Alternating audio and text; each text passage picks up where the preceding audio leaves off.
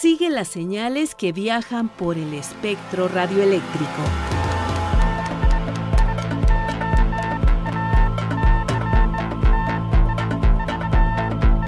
Sintonía libre. Sintonía libre. Un ancho mundo de frecuencias.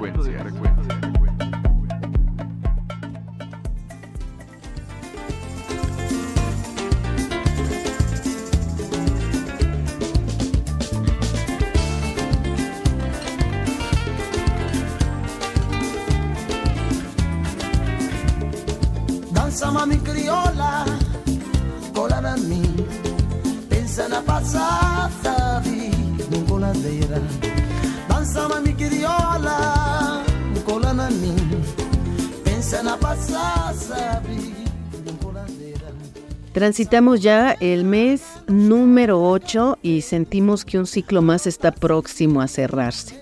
Que la vida esté llena de historias que atraviesen la radio y desde luego las nuevas tecnologías. ¿Cuál es el menú para este día, Alejandra Maldonado? Marlene, es un gusto saludarte. Continuamos con la charla que dejamos pendiente la semana pasada con Ana Laura Salgado e Ignacio Contreras Diego, quienes nos comparten detalles del trabajo de Radio Tzinaca. ¿Qué sabemos de la radio en Marruecos? Nuestro amigo y compañero Luis Alejandro Vallebueno nos dará información al respecto.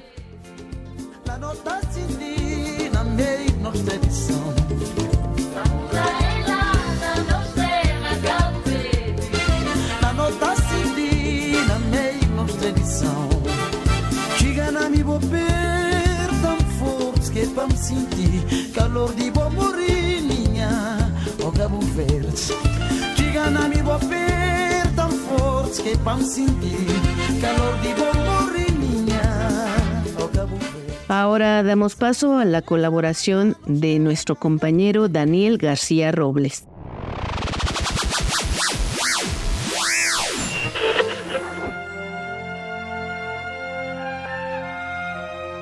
El transhumanismo es un movimiento ideológico que defiende la mejora de las capacidades físicas, intelectuales y psíquicas del ser humano mediante el uso de tecnología y métodos científicos. La idea de que los seres humanos se fusionen con la tecnología puede parecer una locura, sin embargo, esto ha sucedido durante siglos. Dentaduras postizas y prótesis fueron creadas siglos antes de nuestra era. Las primeras gafas conocidas aparecieron en el siglo XIII en Italia. Cada una de estas tecnologías ha aportado mejoras a las condiciones humanas, pues es propio de nuestra naturaleza querer optimizar nuestro cuerpo. Sin embargo, a diferencia de estas y otras innovaciones, la llegada de las computadoras amplió estas posibilidades más allá de nuestra imaginación. Ejemplo de ello es el artista catalano-irlandés Neil Harbison, nació con acromatopsia, una condición que le hace ver solo en blanco y negro. En 2004 lo operaron para colocarle una antena en la parte posterior del cráneo. Ese dispositivo detecta las frecuencias de la luz y las transforma en vibraciones que su cerebro lee como sonido, lo que significa que Harbison puede oír el color. Incluso su dispositivo capta la luz infrarroja y ultravioleta que los seres humanos ordinarios no podemos percibir. En 2008, el cineasta canadiense Rob Spence recibió una prótesis ocular de sustitución que utiliza una cámara de transmisión inalámbrica. Este dispositivo puede grabar hasta 30 minutos en video antes de tener que cargarlo con una batería nueva. Hasta aquí, estas innovaciones tecnológicas han surgido por una necesidad. Sin embargo, hay una línea muy delgada entre esta y el deseo es posible que llegue un momento en que estos dispositivos no solo sirvan para ayudar con una discapacidad, sino que todo el mundo quiera tenerlos. En 2017, Elon Musk anunció que ampliaría su negocio a la cibernética utilizando algo llamado interfaces cerebro-ordenador. Se trata de Neuralink, un proyecto que apenas está en desarrollo y se tiene previsto que a corto plazo no solo ayude a tetrapléjicos, sino que también esta tecnología sea una herramienta recreativa, ya que será capaz de reproducir recuerdos, llamar telepáticamente a tu automóvil e incluso que te pueda ayudar a revisar tus redes sociodigitales sin la necesidad de un dispositivo portátil. Los transhumanistas consideran que el uso de la tecnología puede ayudarnos a mejorar nuestra calidad de vida, pero hay quienes ven al transhumanismo como una amenaza a nuestra humanidad, ya que busca transformar lo que somos como especie, así como también podría causar problemas inherentes al uso excesivo de la tecnología, como la pérdida de la libertad y la privacidad. Abrirá una brecha cada vez más grande entre aquellos que podrán pagar para mejorar su existencia y aquellos que no. Mientras el transhumanismo sigue siendo un tema controvertido, no hay duda de que la tecnología cambiará nuestras vidas en el futuro cercano. ¿Tú qué opinas? Yo soy Daniel y te invito a que continúes con nosotros. Esto es Sintonía Libre, un ancho mundo de frecuencias. Sintonía Libre.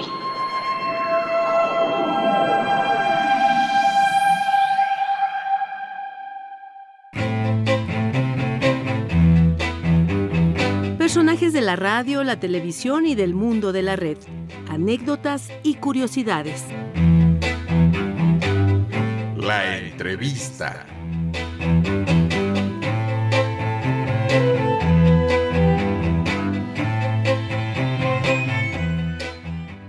Gracias por seguir las transmisiones de Sintonía Libre. Es un honor que nos acompañe nuevamente en este programa Ana Laura Salgado Lázaro e Ignacio Contreras Diego. Ambos son parte del equipo de trabajo de una emisora que se encuentra en la Sierra de Puebla, en Cuetzalan. Bienvenidos a este espacio, nos referimos a Radio Sinaca. Gracias por acompañarnos nuevamente. Hola, un gusto saludarles a la audiencia de Sintonía Libre. Les saludamos en este espacio donde pues vamos a seguir platicando, dando a conocer más lo que es Radio Sinaca. Así es, pues un gusto saludarles en este espacio de sintonía libre y pues seguir platicando sobre el trabajo de Radio Sinaca.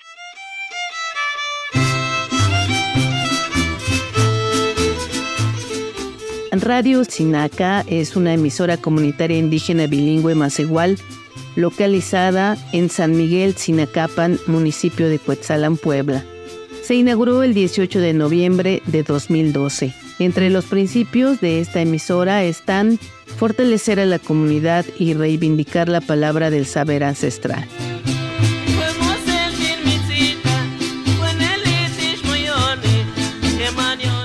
Ana Laura, Ignacio, quisiera que nos describieran cómo es la casa donde ustedes transmiten, que nos hicieran viajar hasta ese lugar y que nos compartieran cómo es su cabina de radio, cuántos días a la semana transmiten, con cuántos watts de potencia, hasta dónde los han podido escuchar. Claro que sí, pues sí, sería un gusto hacerles ese recorrido para que se imaginen dónde es el espacio de trabajo desde donde emite esta emisora comunitaria. Y bueno, pues les cuento que este lugar donde estamos es una casa muy, muy antigua que de hecho nos han contado algunas señoras y señores que pues esta casa fue construida pues ya hace más de 30 años aproximadamente y que fue construida a través de faenas. También nos dicen que hay muchas mujeres que participaron en su construcción. Es realmente una construcción pues bastante bonita. Gran parte de la construcción es con piedra, de aquí mismo de la región, de la comunidad. Este espacio, este lugar donde estamos, tiene como unos siete años, que es la casa de Radio Chinaca, donde hemos trabajado mucho ¿no? en acondicionarla, porque este espacio había sido abandonada por mucho tiempo, había estado sin algún uso. Nos cuentan que es de parte de una organización que se llama Prade. Pues hace muchos años, justo hace 30 años, realizaron bastantes trabajos de investigación y recopilación de la palabra de los abuelos y abuelas y bueno, pues justo ese es el antecedente de esta casa. En este momento es una casa que está siendo prestada para el uso de la radio. Cuando llegamos estaba muy, muy descuidada, pero poco a poco con el ánimo del equipo de jóvenes y mucho apoyo de la gente, es que ha sido posible remodelarla. Algo muy característico de esta casa es que cuando llegas a la calle donde está la casa, ves un mural lleno de colores, diferentes siluetas de personas que han compartido su palabra aquí en la radio.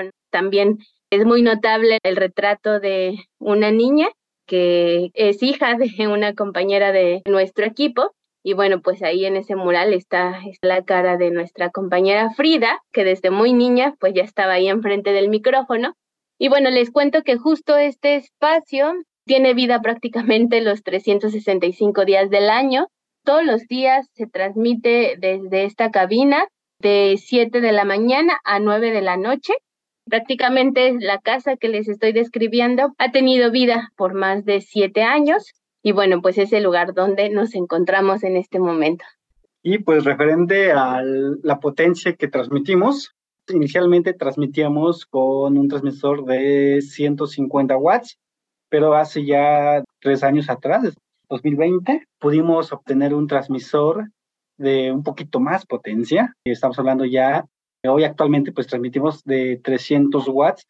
Nuestra audiencia pues puede decirse que es tanto náhuatl, pero también tanto personas o comunidades que hablan la lengua tutunacú y llegamos alrededor de 24 municipios, abarcando ya tanto Puebla y Veracruz, y que justamente ese ha sido nuestra audiencia desde pues hace ya algunos años atrás con este transmisor que tenemos y que justamente pues con eso damos acompañamiento día a día a las personas que nos escuchan, pidiéndonos su música, saludando incluso ¿no? a las personas que están cumpliendo años, al familiar, al tío, a la prima, al primo. Eso creo que también es algo muy bonito porque pues así sabemos que la radio pues también tiene cierta aceptación desde pues ese sentido de que las comunidades están sintonizando.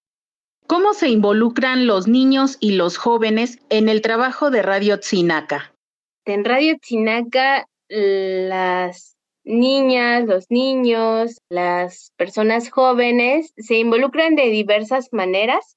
Hemos tratado de realizar diversas actividades culturales y artísticas aquí en las instalaciones de la radio, talleres de teatro con sombras, de materiales reciclados, bueno, de muchas otras actividades que pues es la forma en la que los niños y las niñas principalmente vienen a la radio y a través de esos espacios les incentivamos, les motivamos a que participen, que compartan su palabra, su sentir, qué están haciendo, qué aprendieron a través de la radio. Y entonces vienen aquí a la cabina de transmisión a compartir su palabra los días sábados en el espacio de Pipil con M. Hemos hecho otro tipo de actividades donde sí involucramos a los niños y las niñas en la construcción creativa, ¿no? De cantos, esto con apoyo de una promotora comunitaria del programa de Alas y Raíces, que vive aquí en la comunidad de San Miguel Sinacapan y que, bueno, ha hecho un trabajo muy, muy bueno con niños y niñas, específicamente en el tema de revitalización lingüística y entonces ella viene a jugar y a crear cantos en la propia lengua de muchos de ellos y ellas. Y en cuanto a la población joven, creemos que es una radio joven, justo desde 2018, 2017 llevamos a cabo algunos talleres de radio revista facilitados por un compañero y una compañera de Radio Guayacocotla, desde ahí creemos que se empezaron a sumar más jóvenes, ¿no? O sea, son personas desde 15 años a veintitantos años, casi 30 años. Entonces, pues justo a través de estos espacios de formación, ¿no? Talleres de producción audiovisual, de producción radiofónica, es que motivamos a hombres y mujeres a que se acerquen a la radio y creemos que esa es la manera en la que muchas de las personas que ahora estamos en la radio pues nos hemos enamorado y nos hemos acercado a este proyecto de comunicación comunitaria. Hemos pensado en algunos espacios, ¿no? Como el de Netas Más Igual, que fue una propuesta de un grupo de jóvenes como de dirigirse a eso, ¿no? Llamar la atención a los jóvenes, para divertirse, pasar música, pero también de hablar temas relevantes, ¿no? De lo que está pasando en la comunidad. ¿Qué tanto batallan o tienen que buscar estrategias en esta era tecnológica para ganar la atención de niños y jóvenes? Ay, caray. Muy buena pregunta. Es una pregunta que no nos habíamos hecho. Bueno, lo que hacemos es hacer los programas de radio pensando que si nos escuchan los niños, ¿no? Bueno, sabemos que los niños escuchan, porque justamente a veces nos mandan mensajes, incluso en las llamadas, pero pues también pensar que habiendo otras herramientas tecnológicas como es el celular, el internet, pensamos, ¿no? Que también es importante pues llegar a, a través de esos medios o utilizar esas herramientas que ya existen. Como ya lo comentábamos, también hacemos transmisiones por internet, tenemos producciones que hemos hecho y que también hemos puesto en plataformas digitales, llámese Spotify, iBox e incluso también hasta nuestra página web. Pero pues este sentido ¿no? de estrategias de pensar algo muy puntual para ver cómo llegar a la población juvenil o a la niñez, bueno, creo que no nos lo hemos hecho, pero... Y bueno, también utilizar las redes sociales quizás también es una forma de llegar a la población juvenil, en ese sentido de que pues hoy en día la mayoría de los jóvenes pues ya cuentan con estas redes sociales. Ya hablamos de los jóvenes, de los niños, pero ¿qué hay de eh, la participación de las mujeres y de los contenidos dirigidos a este género? Sobre la participación de las mujeres, hemos hecho un análisis con una compañera Sandra Luz, que participaba en Radio Guayacocotle, que bueno, nos ha acompañado en algunos procesos. Hemos hecho un análisis de cómo es que también nosotras como compañeras nos hemos insertado en este medio de comunicación comunitario, pero también justo cuál ha sido la trayectoria de las mujeres en este medio. Las compañeras que estuvieron en los inicios de esta emisora nos cuentan que la presencia femenina casi casi era 50-50, 50%, compañeros, 50% compañeras. Lo que sucedía mucho es que principalmente quienes tomaban como las decisiones o guiaban el proyecto y por lo tanto el contenido de la emisora, pues sí eran más los compañeros. Podemos decir que desde los primeros cinco años el trabajo ha sido voluntario. Estar en la radio implicaba justo hacer un servicio a la comunidad. Es como, bueno, yo estudio, pero puedo dar dos horas a la radio o tres horas, un día o a la semana. Entonces, justo como estos primeros cinco años fue un servicio comunitario, las personas que participaban en el equipo fue reduciéndose hasta que en los primeros cinco años ya solo habían cuatro personas, ¿no? Dos compañeras y dos compañeros en los siguientes años, ¿no? Los procesos de formación a los que invitábamos, igual se acercaban compañeros y compañeras, pero creemos que quienes se mantuvieron en el proyecto, se han mantenido, pues muchas veces son las compañeras, tienen ese compromiso y voluntad de dar a este proyecto. Tal vez mucho tiene que ver con que pues son mujeres, ¿no? Que están en la comunidad y que claro, realizan muchas tareas dentro de sus hogares, ¿no? Atender a sus hijos, sus hijas, Además de eso, pues participan en la radio y pues muchas veces en el caso de los compañeros, si ya tienen una familia, pues son los que tienen que trabajar, irse quizás eh, de fuera de la comunidad o bueno, o sea, dedicarse casi casi completamente a un trabajo remunerado. Y bueno, pues este contexto pues ha hecho que muchas compañeras nos mantengamos en este proyecto de comunicación comunitaria y creemos que en los últimos tres años aproximadamente, reflexionando, ¿no? De qué hacemos en la radio, de qué es ser una comunicadora comunitaria, pues es que hemos reflexionado, ¿no? Y es así como también nos inquieta y decimos, no, sí, tenemos que compartir esto a través de la radio.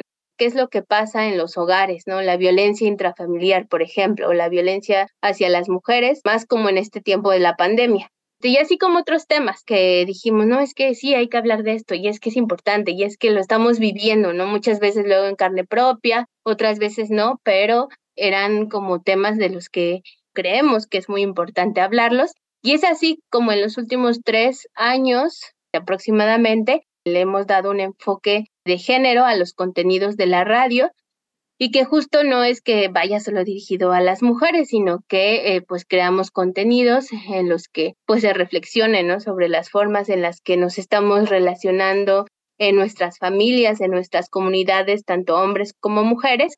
Por ejemplo, hacíamos una campaña que se llama Yo no soy machista, pero ahí ya unas voces de compañeros nos ayudaron para decir, yo no soy machista, pero yo no soy machista, pero...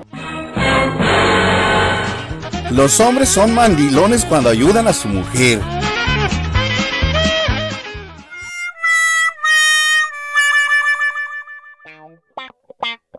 Las responsabilidades del hogar son compartidas. Recientemente, bueno, hace un año también hicimos la primera radionovela de Radio Tzinaca de manera colectiva, Nanakela, la historia de una mujer. Y bueno, en esa historia de Nanakela, un eje es hacer evidente que hay diferentes alimentos sanos y saludables en el campo, ¿no? Y de lo que nos da la tierra, pero también justo detrás de esa historia claramente está el mensaje, ¿no? De que las mujeres participamos en la vida política, de que las mujeres podemos tener diferentes formas de vivir nuestra sexualidad, nuestra maternidad y bueno, entre otros temas que están por ahí reflejados, pues es así como hemos dado otro enfoque u otra mirada también a los contenidos que producimos desde esta emisora.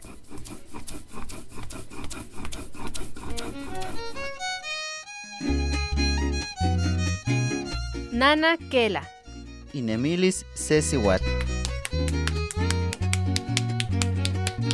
Neni Nana Kela. Nikiolitia nochi ten total tikpak techtayokolia. Tenkichiwa masiwame huan takame kisentokakan ika tomasewal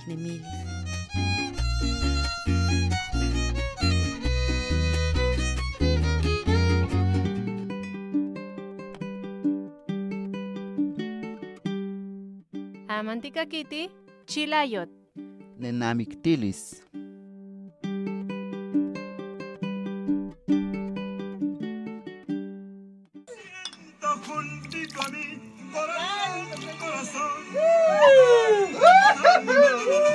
Y siento en mis cerdos chiwakan inatsin. Ay, ¿cuál sin te chamik se vea hinchi chica tzitzino kniwa? Kinamo tatimotanlihke tieksiuhke. Xitataño, seki temio, seki mayek sesesek. Mama, mane ñowa, tayowaka. Kawaya carnal, taniwitsa yon siwapil tenkinosnotza.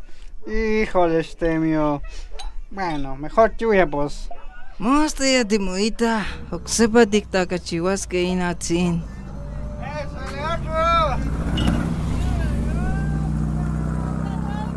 Gracias Ignacio Contreras, Ana Laura Salgado Lázaro por su participación en Sintonía Libre. Si visitamos Cuetzalan y queremos conocer las instalaciones, esta casa que nos describieron, ¿podemos ir? ¿En dónde se encuentra? ¿Cómo llegamos ahí?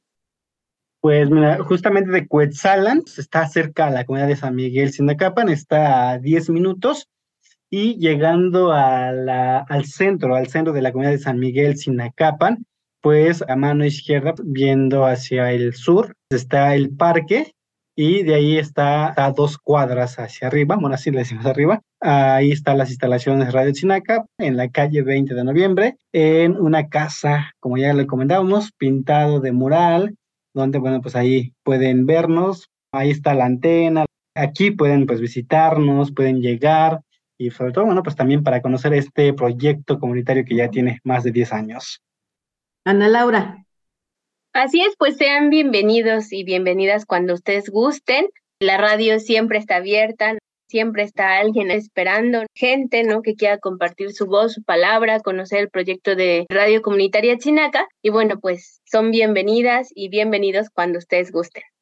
De 7 a 9, de lunes a domingo se encuentran ustedes ahí. Muchísimas gracias de verdad, no solo por su participación, sino por el trabajo que realizan con su comunidad o con las comunidades de Puebla y de Veracruz a las que llegan a través de sus programas. Gracias, gracias a ustedes también por el espacio.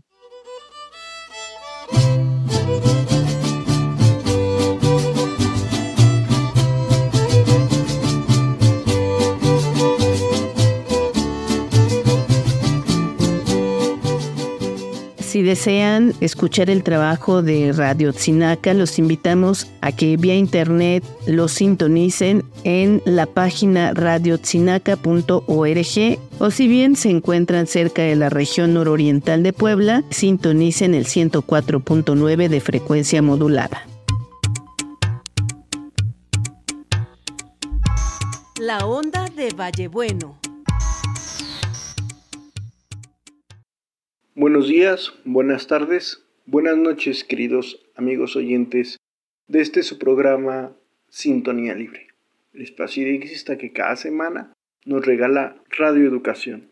Como ya viene siendo habitual, le saluda Luis Alejandro Vallebueno, su amigo diexista, esta vez desde Durango, Durango, para repasar una página más en la historia de la radio.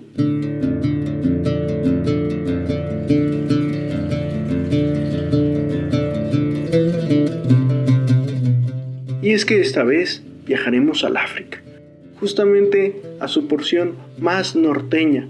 Vamos a analizar la escena radial en la ciudad marroquí. Hay que recordar que la radio en Marruecos fue llevada a este lugar, a esta región, por medio de las potencias coloniales de entonces, las cuales eran España y Francia, y que en su parte más septentrional abrieron la zona internacional Tánger.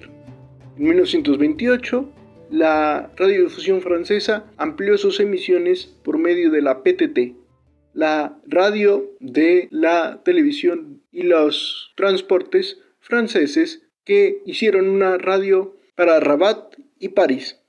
También ese mismo año se abrió el Radio Club de Marruecos y Radio Marruecos siguió sus emisiones en onda media y onda corta a partir de 1931 para las audiencias en Casablanca, Fez y Marrakech.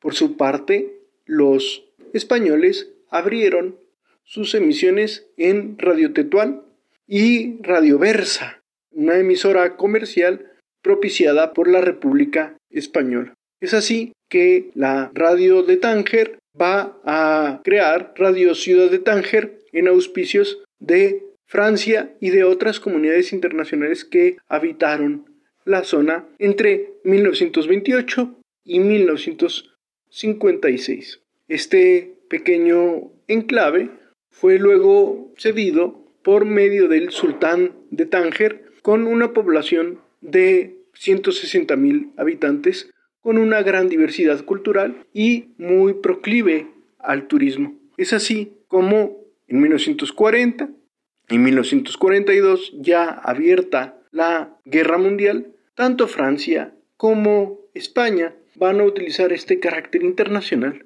para emitir emisiones. En 1940, España va a emitir una pequeña radio para apoyo de las tropas franquistas y lo mismo van a hacer los franceses que van a ser ocupados en ese momento por las tropas alemanas. Después de la guerra van a abrir emisiones pequeñas corporaciones de radio internacional como lo fue Ibra Radio y Radio Transmundial que emitieron en frecuencias de 41 metros entre 13 y 14 horas en emisiones dirigidas para España en español y para Europa en francés e inglés. También Radio Tánger fue fundada por el señor Herbert Sword en 1942 y emitió propaganda contra Franco, es decir, en la misma ciudad se originaban emisiones contra y a favor del régimen español. Para esto se utilizaban transmisores de la marca RCA. Ya en los años 50 se va a retransmitir Radio África Tánger para transmitir hacia Escandinavia y a partir de 1950 la Voz de América va a utilizar Marruecos como un centro emisor muy importante con emisores marca RCA con importantes potencias, cuatro emisores de 100 kilovatios y dos de 50 kilovatios. Hasta aquí mi recuerdo de lo que fue la radio en Tánger y en otras zonas de Marruecos y conmigo será hasta la próxima semana. Hasta luego mis amigos. Que la sintonía sea libre y las experiencias de escucha compartidas. Te esperamos en nuestra próxima emisión. Así llegamos al final de este programa. Participamos Luis Alejandro Vallebueno, Daniel García, Alejandra Maldonado y Marlene Reyes.